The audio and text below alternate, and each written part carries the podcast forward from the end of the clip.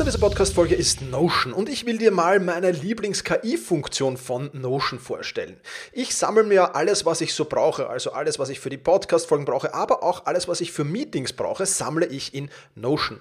Und ich bitte dann die Notion KI meistens am Ende der Vorbereitung mir einen unbekannten oder weitgehend noch unbekannten Fakt zum Meeting-Thema zum Beispiel zu sagen. Also mein genauer Prompt dafür ist einfach, kannst du mir interessante, aber weitgehend unbekannte Fakten zum Thema XXX liefern, was auch immer da ist, oder zum Thema dieser Notiz hier liefern und schon wirft Notion mir oder die Notion KI mir wahnsinnig spannende Tools. Das ist eine von vielen KI-Anwendungen, für die ich Notion verwende. Und das Coole ist halt, dass alles in einem Tool ist. Ich brauche nicht irgendwo anders hingehen. Ich bin direkt in der Meeting-Notiz und kann direkt da drinnen mit der künstlichen Intelligenz arbeiten. Und das macht es natürlich erstens viel, viel einfacher und zweitens natürlich viel, viel effizienter. Die Notion KI hilft dir also schneller zu arbeiten, besser zu schreiben und auch weiter zu denken. Aufgaben, für die du normalerweise Stunden brauchst, erledigst du jetzt in Sekundenschnelle. Und das natürlich dank der leistungsstarken Notion KI, die all in deinen Notizen und Dokumenten, ohne dass du, wie gesagt, irgendeinen anderen Arbeitsschritt oder separates KI-Tool ähm, nutzen musst, kannst du das in Notion verwenden. Und das ist wirklich etwas, was wahnsinnig cool ist und wovon ich, wie du siehst, sehr, sehr schwärme. Um Notion kostenlos auszuprobieren, geh sehr gerne auf notion.com slash effizient und ja, alles kleingeschrieben, also notion.com effizient, um die leistungsstarke und benutzerfreundliche Notion KI heute noch auszuprobieren. Wenn du den Link in den Shownotes benutzt, dann unterstützt du natürlich auch diese Show. Vielen Dank dafür. notion.com effizient.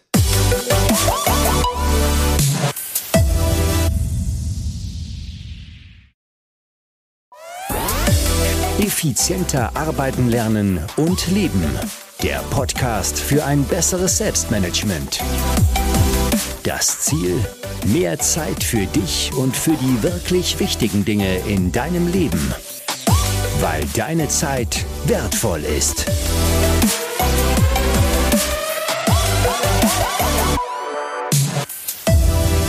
Hallo und herzlich willkommen in dieser Podcast-Folge. Mein Name ist Thomas Mangold und ich freue mich sehr, dass du wieder mit dabei bist. Wir befinden uns in der vierten industriellen Revolution sozusagen. Alles ist im Umbruch, vor allem aber der Jobsektor. Jetzt kannst du dir dazu natürlich einige Fragen stellen. Zum Beispiel, ist mein Job überhaupt zukunftsfit? Oder welche Skills sollte ich jetzt schon für einen zukünftigen Job oder auch für meinen jetzigen Job in der Zukunft dann aufbauen? Und vor allem aber auch, was sollen meine Kinder oder meine Enkelkinder für eine Ausbildung machen? Äh, was sollen die lernen? Auf was sollen sich die fokussieren? Fokussieren, um in der Zukunft dann tatsächlich eine Chance zu haben. Alles enorm spannende Fragen und ich habe einen Gast eingeladen, der all diese Fragen beantworten kann, nämlich Dennis Fischer. Dennis ist der Autor des Buches Future Work Skills, die neun wichtigsten Kompetenzen für deine berufliche Zukunft. Das Buch ist gerade druckfrisch herausgekommen, also da einfach mal reinschauen und äh, ja, da reinlesen ist extrem spannend. Bevor du das tust, hör dir gerne den Podcast an. Ich habe ein paar zu ein paar Teilen des Buches das natürlich beim Dennis nachgebohrt. Wir besprechen, was er meinem 16-jährigen Neffen empfehlen würde, äh, welche Jobs wegfallen werden, welche in der Zukunft äh, sehr, sehr gehypt sein werden, ähm, wie du die Zukunftsaussichten deines Jobs analysieren kannst und vieles, vieles mehr. Also da sehr, sehr gerne reinhören. Bevor wir aber mit dem Interview von Dennis starten, auch noch ein Tipp, der deine Zukunftssicherheit ebenfalls absichern wird. Sponsor dieser Podcast-Folge ist ExpressVPN. Und in dieser Podcast-Folge geht es ja um New Work. Und ja, auch im beruflichen Kontext, aber natürlich auch im privaten, ist Datenschutz ein enorm wichtiger Faktor und genau dabei hilft dir ExpressVPN. Wahrscheinlich hast du schon mal den Inkognito-Modus deines Browsers beim Surfen verwendet, weil du eben Privatsphäre wolltest. Und äh, ja, das Problem an der ganzen Geschichte ist, dass dein Internetprovider jede Webseite sehen kann, die du besucht hast, auch wenn du den Inkognito-Modus verwendet hast, auch wenn du den Verlauf löscht, unabhängig davon, ob dein Provider die Telekom ist oder wer auch immer. Und somit ja, gibst du deine Daten weiter, denn diese Daten werden natürlich dann an Werbefirmen weiterverkauft. Die Lösung ist ExpressVPN. Das ist eine App, mit der du deine Internetverbindung über sichere Server umleitest und verschlüsselst, so dass dein Internetprovider die von dir besuchten Seiten eben nicht mehr sehen kann. Ich verwende ExpressVPN auf all meinen Geräten, also sowohl hier auf dem MacBook wie auch auf meinem iPad und auf dem iPhone und kann mir somit absolut sicher sein, dass meine Daten bei mir bleiben. Und das ist ja etwas, was unheimlich wichtig ist. Und für mich ein absoluter Gamechanger war, weil es eben so einfach funktioniert. Man muss nicht großartig irgendwas einstellen oder sonst irgendwas tun, sondern es funktioniert mit der App wirklich, wirklich einfach. Ja, es schützt mich 100% dabei, die Daten bei mir zu behalten, die mir gehören natürlich. Es läuft nahtlos im Hintergrund. Du hast keine Verzögerung, keine Bufferung. Es ist einfach zu bedienen. Ein Klick, bam, und schon bin ich geschützt. Und bewertet als Nummer 1 VPN-Dienst wurde ExpressVPN von CNET, von TechRadar, von Cheap.de, also von wirklichen Größen da draußen. Und wie gesagt, es ist auf allen Geräten verfügbar, egal ob Handy, Computer, Router, äh, egal wo, echt extrem, extrem einfach umzusetzen. Das alles um weniger als 6 Euro im Monat und Du kannst alles risikofrei ausprobieren. Du bekommst nämlich sogar 30 Tage Geld zurück Garantie.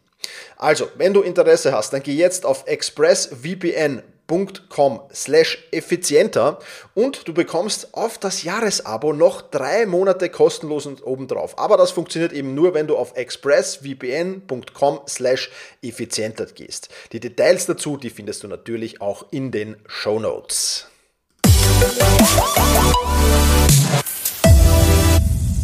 Ja, hallo Dennis, freut mich sehr, dass du dir Zeit für dieses Interview genommen hast. Du warst ja schon mal zu Gast, Podcast Folge 280, schon lange, lange her. Also es wird Zeit, es wird Zeit für wieder ein Treffen.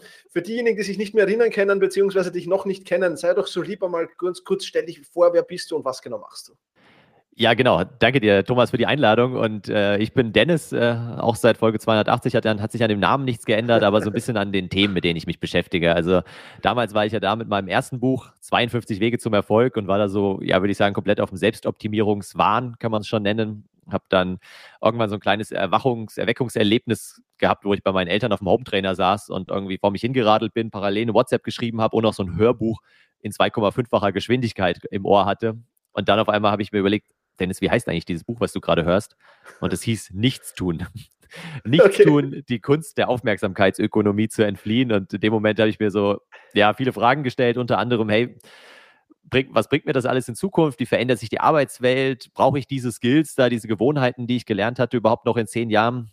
Was kommt da so auf uns zu? Und dann habe ich, ja, das war eben so jetzt vor zweieinhalb Jahren, angefangen, mich mit dem Thema Future Work Skills zu beschäftigen. Also genau dieser Frage, was, was passiert in Zukunft.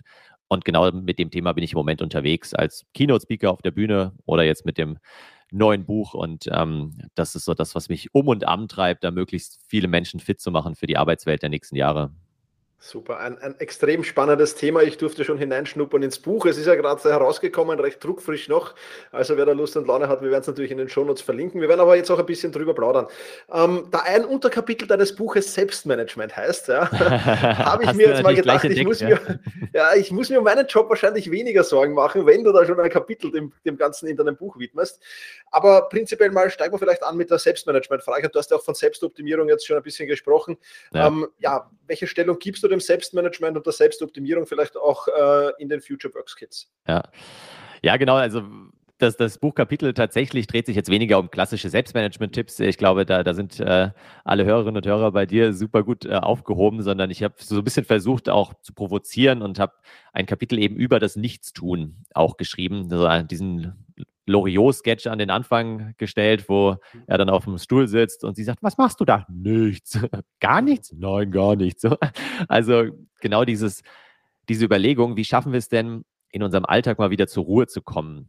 Eben nicht diesem ständigen Strom an Social Media. Das ist ja wie so ein Wasserfall. Ich habe es dann auch mit so einem Wasserfall beschrieben, weil ich da am Gardasee war und saß eben an, an so einem Bachlauf und dann kam so ein kleiner Wasserfall runter und dann dachte ich, hey, genau das ist doch mit Social Media. Es fängt irgendwo immer oben an und dann fällt so langsam nach unten. Und so geht es den ganzen Tag weiter. Es ist ein niemals endender Wasserfall, vor dem wir sitzen. Und die Frage ist halt, stellen wir uns da drunter und lassen uns irgendwie davon berieseln und beduschen? Oder gehen wir halt mal zur Seite, schauen uns das ein bisschen ja, achtsam auch von der Seite an und versuchen einfach wirklich mal nichts zu tun. Also mal eins, zwei am Anfang Minuten am Tag wirklich mal auch nicht zu meditieren. Ich meine, ist ja auch ein, ein großer Hype im Moment, aber da tue ich ja auch schon wieder irgendwas. Also dann versuche ich ja wieder auf meine Atmung mich zu konzentrieren, zur Ruhe zu kommen. Mir geht es einfach mal darum, wirklich mal völlig vermeintlich sinnlos ein paar Minuten auf dem Sofa rumzuliegen und mal an die Decke zu starren und äh, einfach mal kurz wieder zur Ruhe zu kommen. Und das ist für mich tatsächlich so ein wichtiger, eine wichtige Kompetenz in Zukunft, dass wir es schaffen, diesen ganzen Ablenkungen, von diesen ganzen Ablenkungen uns mal frei zu machen und mal wirklich einfach mal wieder nichts zu tun und zu schauen, was passiert.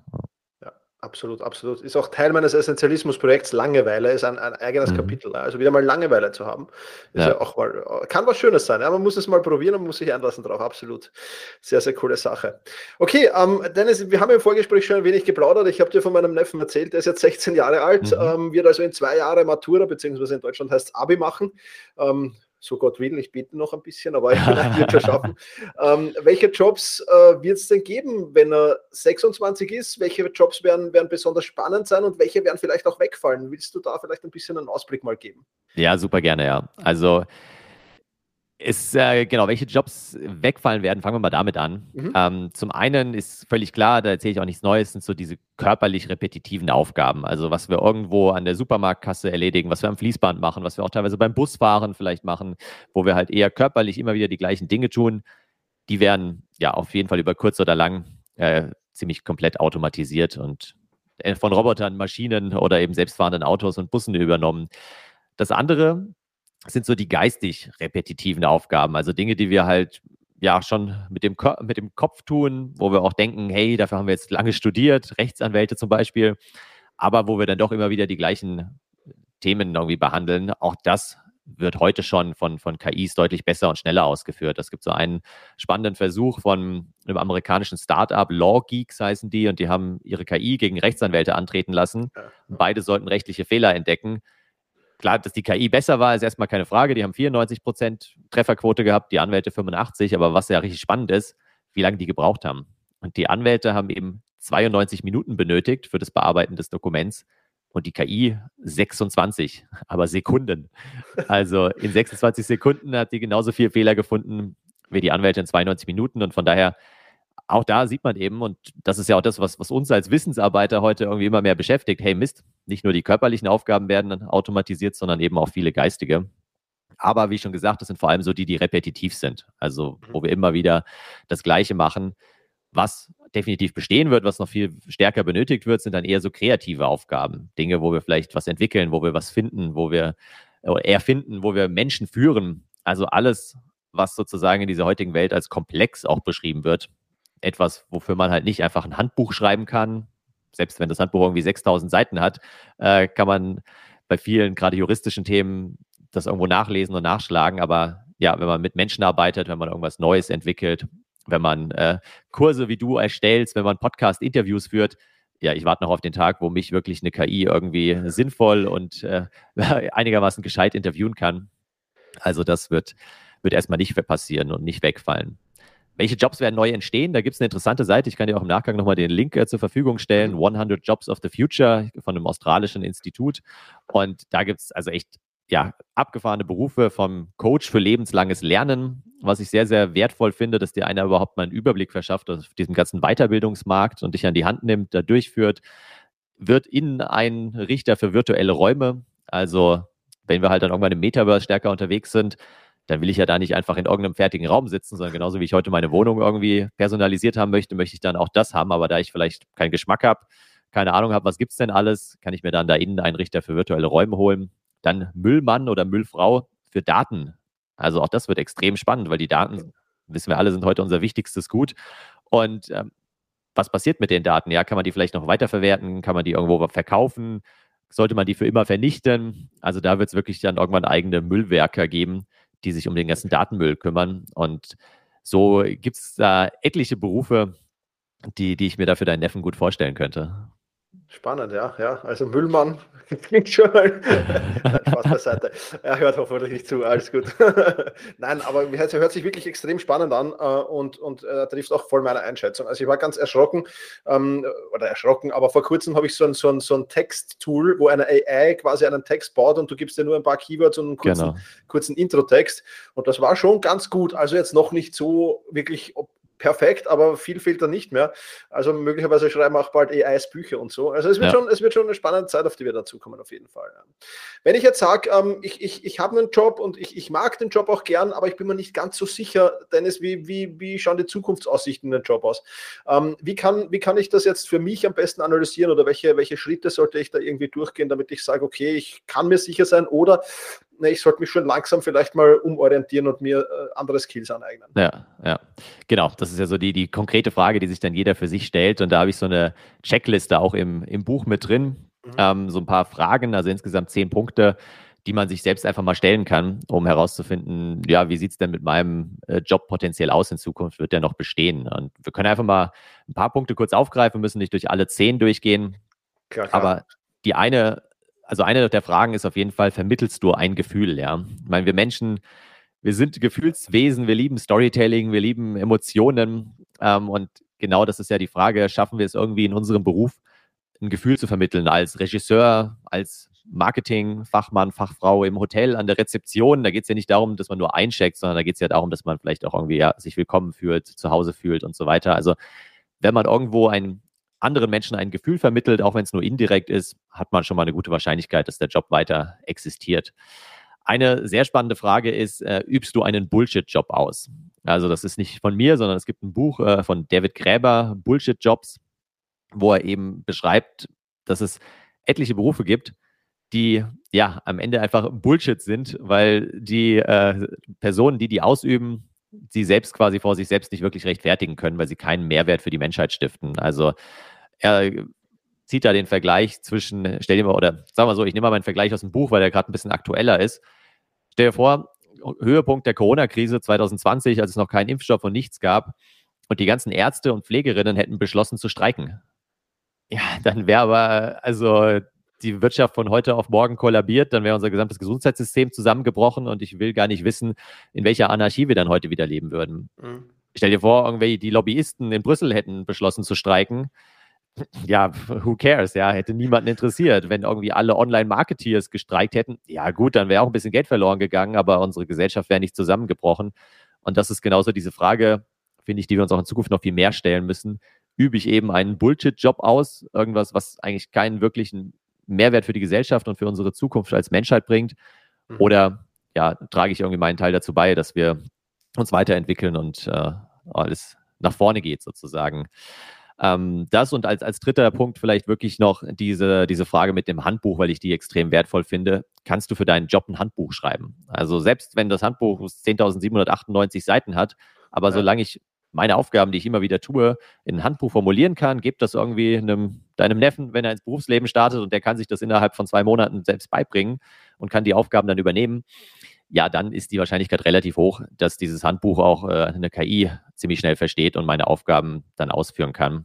Also das so drei Fragen, die man sich auf jeden Fall stellen kann. Mhm. Das ist schon sehr, sehr wertvoll, ja, auf jeden Fall. Okay, also ich, so einfach ist bei mir doch nicht. Ich, ich, ich brauche keinen Schweißtupfer hier jetzt noch. Äh, okay, super, spannend, spannend. Okay, wenn ich jetzt feststelle, dann vielleicht schon den Schritt weitergehe und sage, okay, ich bin vielleicht in so einem äh, Bullshit-Job oder ich bin in einem Job, der halt schon sehr, sehr gefährdet ist, jetzt da aufgefressen zu werden in den nächsten Jahren. Ähm, welche Skills sagst du, und auch da vielleicht nur zwei, drei Beispiele logischerweise, ja. ähm, äh, welche Skills sollte ich jetzt schon aufbauen, um eben jetzt da für die Zukunft gerüstet sein, hm. zu sein? Genau, also erstmal vielleicht so ein bisschen auf, wie habe ich mich dem Thema angenähert? Es gibt unglaublich viele Studien. Die bekannteste ist wahrscheinlich so vom Weltwirtschaftsforum, dann von McKinsey und dem Stifterverband und auch viele andere Unternehmen und Beratungen haben da Studien gemacht. Die habe ich natürlich aufgegriffen, habe es mir angeschaut und erstmal so unterteilt. Klar, es gibt Hard Skills. Auf der einen Seite der Umgang mit, mit großen Datenmengen, Big Data, natürlich so die, die technische Affinität und viele weitere Kompetenzen. Aber wo ich mich darauf fokussiert habe, sind wirklich so diese Soft Skills oder Human Skills. Also was brauchen wir Menschen denn als, als weiche Faktoren vermeintlich? Und da genau habe ich neun Stück identifiziert am Ende, auch nach vielen Gesprächen, Interviews, die ich hatte. Und ich sag mal so, wenn ich die priorisieren müsste, was super schwer ist, ähm, würde ich ganz oben auf jeden Fall Empathie sehen. Also Empathie im Sinne von wirklich sich in andere Menschen einfühlen zu können. Auch da wieder Corona als Beispiel, als dann im Sommer 2020 die Leute abends um acht auf ihren Balkonen standen und applaudiert haben und gesungen haben. das war für mich zumindest mal so ganz kurz irgendwie das Gefühl, hey krass, wir haben verstanden, was Empathie wirklich ist. Ja, wir versetzen uns in die Ärzte, die haben so Plakate hochgehalten, bleibt für uns zu Hause, wir bleiben für euch hier so. Also da hat man sich gegenseitig wirklich ineinander hineinversetzt und war wirkliche Empathie empfunden. Ja, wie die Geschichte weitergegangen ist, brauche ich jetzt nicht zu erzählen. Also, aber genau da sozusagen würde ich gerne wieder hin. Und genau diese Empathie ist halt auch was, was keine Maschine in den nächsten Jahrzehnten in irgendeiner Art und Weise ersetzen kann. Also diese, dieses sich in andere Menschen einfühlen, auf andere Personen zugehen, äh, das wird noch lange dauern. Deswegen ist das für mich so das Wichtigste. Das zweite wäre lebenslanges Lernen. Ähm, und zwar nicht so als Haftstrafe, lebenslanges Lernen klingt für viele wie so eine Gefängnisstrafe, sondern eher als lebenslanges Wachstum das zu betrachten, sich weiterzuentwickeln, ja, verschiedene Karrierewege einzuschlagen, also diese Babyboomer-Karriere, wo ich irgendwie 40 Jahre im gleichen Unternehmen, vielleicht sogar im gleichen Team, vielleicht sogar noch am gleichen Schreibtisch irgendwie sitze, das wird nicht mehr passieren, sondern wir werden ganz unterschiedliche Berufe ausüben. Und ich persönlich finde es mega spannend. Ich weiß, dass es viele Menschen gibt, die da eher äh, Respekt vorhaben, gerade wenn sie jetzt vielleicht irgendwie 50 oder Mitte 50 sind und sagen, hey, ich, jetzt bis zur Rente, das schaffe ich auch noch, aber könnte knapp werden. Also die nächsten zehn Jahre werden, werden turbulent, meiner Meinung nach. Deswegen sollte man da, je älter man wird, eigentlich mehr Zeit mit Lernen verbringen, weil die Jüngeren ja sind eh meistens digital affin und, und technisch schon sehr versiert. Die brauchen gar nicht so eine so eine starke Weiterbildung.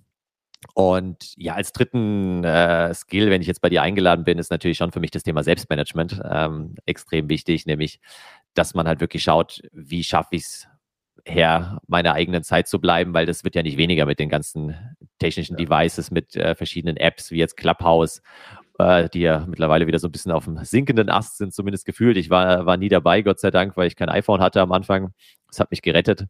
Und ähm, da gibt es immer mehr Tools. Ja klar, jetzt gibt es auch schon erste äh, Software- oder E-Mail-Programme, die dann wieder alle Kanäle irgendwie bündeln und mir automatische Antworten vorschlagen und so weiter. Aber ich glaube, das ist alles keine richtige Lösung, sondern die Frage ist halt, wie schaffen wir es uns da selbst auch von loszueisen? Wie schaffen wir es, Prioritäten zu setzen und äh, wieder so ein bisschen ja, zu, zu uns selbst Menschen zu finden? Absolut, absolut. Also die Wunderwaffe des 21. Jahrhunderts wird sicher fokussiertes Arbeiten sein und nicht störungsfrei. Ja. ja. also möglichst störungsfrei. Absolut, ja, super. Danke für die, für die, für die coolen Inputs. Also es ist ex, extremst spannend. Ähm, Dennis, dann hast du in deinem Buch noch ähm, sechs Future Work Prinzipien äh, mhm. vorgestellt. Ähm, vielleicht magst du eine davon ein bisschen anteasern, ähm, weil unter den Future Work Prinzipien, ja, im ersten Moment, ich habe da natürlich ein bisschen reingeschmökert, aber im ersten Moment habe ich mir da nicht viel drunter vorstellen können. Vielleicht kannst du da ein bisschen, bisschen was drüber erzählen. Ja. ja, gerne. Also das war für mich so, mein, erstmal vielleicht kurz der Unterschied zwischen Regeln und Prinzipien, was ähm, vielleicht nicht jedem klar ist. Wir haben halt heute wir könnten uns sehr starre Regeln setzen in der Zusammenarbeit, im Team, im Unternehmen, für mich persönlich. Ähm, aber in dieser Welt, die sich halt ständig immer wieder verändert und sehr komplex und volatil und so weiter ist, kommen wir halt mit Regeln nicht so weit, weil diese ruckzuck an ihre Grenzen stoßen. Also wenn ich jetzt, weil ich in meinem Team irgendwie sage, hey, wir schreiben uns viel zu viele E-Mails, könnte ich sagen, okay, ich nehme maximal drei Personen in CC, wenn ich eine E-Mail schicke, so. Kann ich machen, das ist eine Regel. Dann muss sich dann auch jeder dran halten. Wenn vielleicht mal vier sinnvoll wären, dann muss ich irgendeinen rausschmeißen, der aber eigentlich die Info bräuchte. Und deswegen bin ich eben kein Fan von starren Regeln, sondern eher von so Prinzipien. Also wir versuchen immer irgendwie möglichst wenige Personen in CC zu nehmen. Wer dann eher das Ganze als Prinzip formuliert, heißt auch, man wird sich dessen im Klaren oder man wird sich darüber eben bewusst, aber ja, hält sich halt nicht krampfhaft irgendwie dran fest. Und ähm, ich habe so sechs Prinzipien eben formuliert, von denen ich der Meinung bin, dass sie in Zukunft einfach für unser Mindset auch extrem wichtig werden. Und das, das erste picken wir das gleich mal raus, ist tatsächlich, ich bin keine Maschine. Also so ein bisschen angelehnt an das Lied von Tim Bensko, ich bin doch keine Maschine. ähm, was übrigens echt ganz, ganz guter Videoclip auch ist. Ich habe mir den auch in der Vorbereitung äh, auf, auf das Buch oder im, beim Schreiben des Buches zum ersten Mal richtig angeschaut. Und ich glaube, genau darum geht es, dass wir wegkommen von immer uns nur mit der künstlichen Intelligenz zu beschäftigen und wieder mehr mit, mit unserer menschlichen Intelligenz. Also wie können wir es halt schaffen, wirklich diese ja, weichen Faktoren, diese, diese Herzthemen mehr in den Vordergrund zu rücken, auch gerade in, in der Businesswelt, ähm, zu sagen, okay, wenn wir gegen die Maschinen eben keine Chance haben in den nächsten Jahren, dann können wir entweder versuchen, da irgendwie krampfhaft mitzuhalten, uns immer weiter selbst zu optimieren, oder wir sagen auf gut Deutsch, scheiß drauf, äh, was macht mich denn aus? Was sind denn die Dinge, die eben nur Menschen können? Was unterscheidet mich von der Maschine? Und das kann man im ganz Kleinen anfangen, kann jeder in seinem Beruf schauen, was sind die Dinge, die eben eine Maschine nicht kann. Ob ich jetzt Steuerberater bin und sage, oh Mist, der jetzt Steuerberater wird ja heute schon sehr viel automatisiert und digitalisiert. Ja, aber es gibt vielleicht spezielle Steuerberater, die sich irgendwie nur auf Künstler fokussiert haben und äh, Künstler haben wiederum keinen Bock, sich irgendwie mit Contest und anderen Softwareprogrammen auseinanderzusetzen. Die wollen einfach einen haben, dem wollen sie einmal im Jahr die Belege in, in ihrem Schuhkarton vorbeibringen so und dafür zahlen die auch 500 oder 800 Euro. Also dann muss ich mir halt meine Nische suchen und gucken, wo, wo kann ich da so diese Menschlichkeit wieder reinbringen. Und so gibt es dann noch, noch weitere Prinzipien, zum Beispiel ich bin schnell und nicht perfekt. Also dieses Speed Trumps Perfection, wo kann ich denn vielleicht einfach mal anfangen, wo kann ich mal einen Prototyp bauen und eben nicht, ja, immer alles erst perfekt typisch deutsch durchgeplant haben, mhm. sondern eben mal klein, schnell, vielleicht auch dreckig beginnen und das dann Stück für Stück optimieren. Absolut. Cool, cool. Extrem spannend. Also ähm, ja, ich kann auch die anderen vier sehr, sehr empfehlen und ähm, auf jeden Fall da reinschauen, ist extrem cool. Super. Ähm, ja, wir könnten sicherlich noch ein, ein, ein, ein paar Stunden über das Buch plaudern, Dennis, aber ähm, habe ich irgendwas Wichtiges vergessen aus dem Buch? Wo wir haben jetzt viele, viele Themen halt nur angeschnitten, klarerweise, aber gibt es genau. noch was, wo du sagst, ist, ist, ist noch irgendwas dabei, wo du sagst, das äh, ist auch noch ein wichtiger Punkt?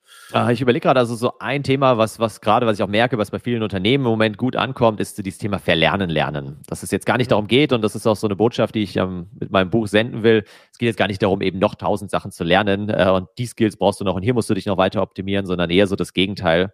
Auch zu sagen, okay, ich habe jetzt mal, ich habe auch so einen Future Fitness Check drin, so einen kleinen Selbsteinschätzungstest, wo man dann auch merkt, wo bin ich vielleicht schon gut, wo habe ich noch Aufholbedarf. Und mich dann aber eher so den ein, zwei Themen zu widmen, wo ich schon relativ gut bin und nicht den drei Themen, wo ich überhaupt nicht gut bin, weil da kann ich noch so viel Zeit rein investieren. Und stattdessen eher mal auch zu überlegen, okay, wo kann ich denn vielleicht mal umdenken? Wo kann ich denn mal so, ich nenne es jetzt passend zur Jahreszeit, mal so, so, so einen Frühjahrsputz im Kopf machen, ja? Also mal so ein bisschen anders an die Themen rangehen, mir andere Fragen stellen, statt eben Neues zu lernen, eher das Verlernen lernen. Da gibt es ein super schönes äh, Video. Ähm, kann ich dir auch gleich nochmal den, den Link im Nachgang zukommen lassen von einem, Gerne. der versucht, äh, Fahrradfahren zu verlernen. Also vielleicht hast du schon gesehen, er hat vorne den, an den Lenker hat er vorne ähm, so eine Schraube dran gemacht, wie sagt man, so ein Zahnrad, so dass er, wenn er nach links lenkt, fährt das Fahrrad rechts und wenn er nach rechts lenkt, fährt das Fahrrad links. Klingt erstmal easy oder zumindest so, als könnte man es in ein, zwei Tagen lernen. Der hat acht Monate gebraucht. Er hat acht Monate lang immer wieder geübt, weil es halt super schwierig ist, sozusagen für den Kopf dann umzudenken und dann nicht mit dem Oberkörper sich da hinzubeugen, wo man gerade hinlenkt und dann fällt es halt jedes Mal runter. Ähm, und bis er diese Verschaltung quasi aufgelöst hatte und es umgelernt hat, das ist ein extrem langer Prozess, aber ist ein sehr, sehr schönes Beispiel, wie man verlernen lernen kann. Und mhm. genau, das fand ich ganz, ganz inspirierend und habe das da auch aufgegriffen. Mega spannend, mega spannend. Muss ich mal anschauen, das Video, ja, absolut, absolut cool. Schicken wir das gern zu, dann verlinken wir das natürlich alles äh, in den Shownotes, ganz klar. Cool. Das Buch, äh, Dennis, ist erschienen im Gabal Verlag, glaube ich, wenn ich es richtig in genau, Erinnerung habe. Genau. Und ja. gibt es überall, wo es Bücher gibt. Klarerweise wir werden den Link zu Amazon werden wir reinschmeißen, auf jeden Fall in den Shownotes auch. Super, also Dennis, ähm, ich, ich habe wieder einiges gelernt, auch ähm, die, die, die, die Jobs für meinen Neffen, die ich ihm jetzt vorschlagen kann. Ja. Ich habe ja vorher mit dir schon geplaudert, er will momentan mal Lehrer werden, also das wäre ja schon eh ein, ein, ein, ein ganz guter Job, denke ich, äh, für die Zukunft. Und ja, ich glaube, viele, viele Hörerinnen und Hörer ähm, sind jetzt sicherlich auch äh, ein wenig mit mehr Wissen gewappnet, also einfach das Buch lesen, wem es weniger interessiert. Ich sage vielen Dank für deine Zeit und wie es in meinem Podcast so, ich weiß nicht, ob es bei Folge 280 schon so war, aber seit einiger Zeit, schon langer Zeit, ist es so, dass das letzte Wort immer der Gast hat, Dennis. Also wenn du jetzt noch ein kurzes Shoutout an meine Community hast, dann freue ich mich da sehr darüber. Und in diesem Sinne vielen Dank, ich freue mich, dass du wieder da warst und ähm, ja, wir werden uns sicher wieder einmal im, im, im, Podcast hören und vielleicht auf das eine oder andere Thema näher eingehen. Würde mich auf jeden Fall sehr, sehr freuen. Also Dennis, vielen Dank und The stage is yours. Danke dir, Thomas. Und ja, genau, ich freue mich, wenn wir uns, wenn wir uns wiedersehen, hoffentlich auch persönlich mal hier in München. Ja.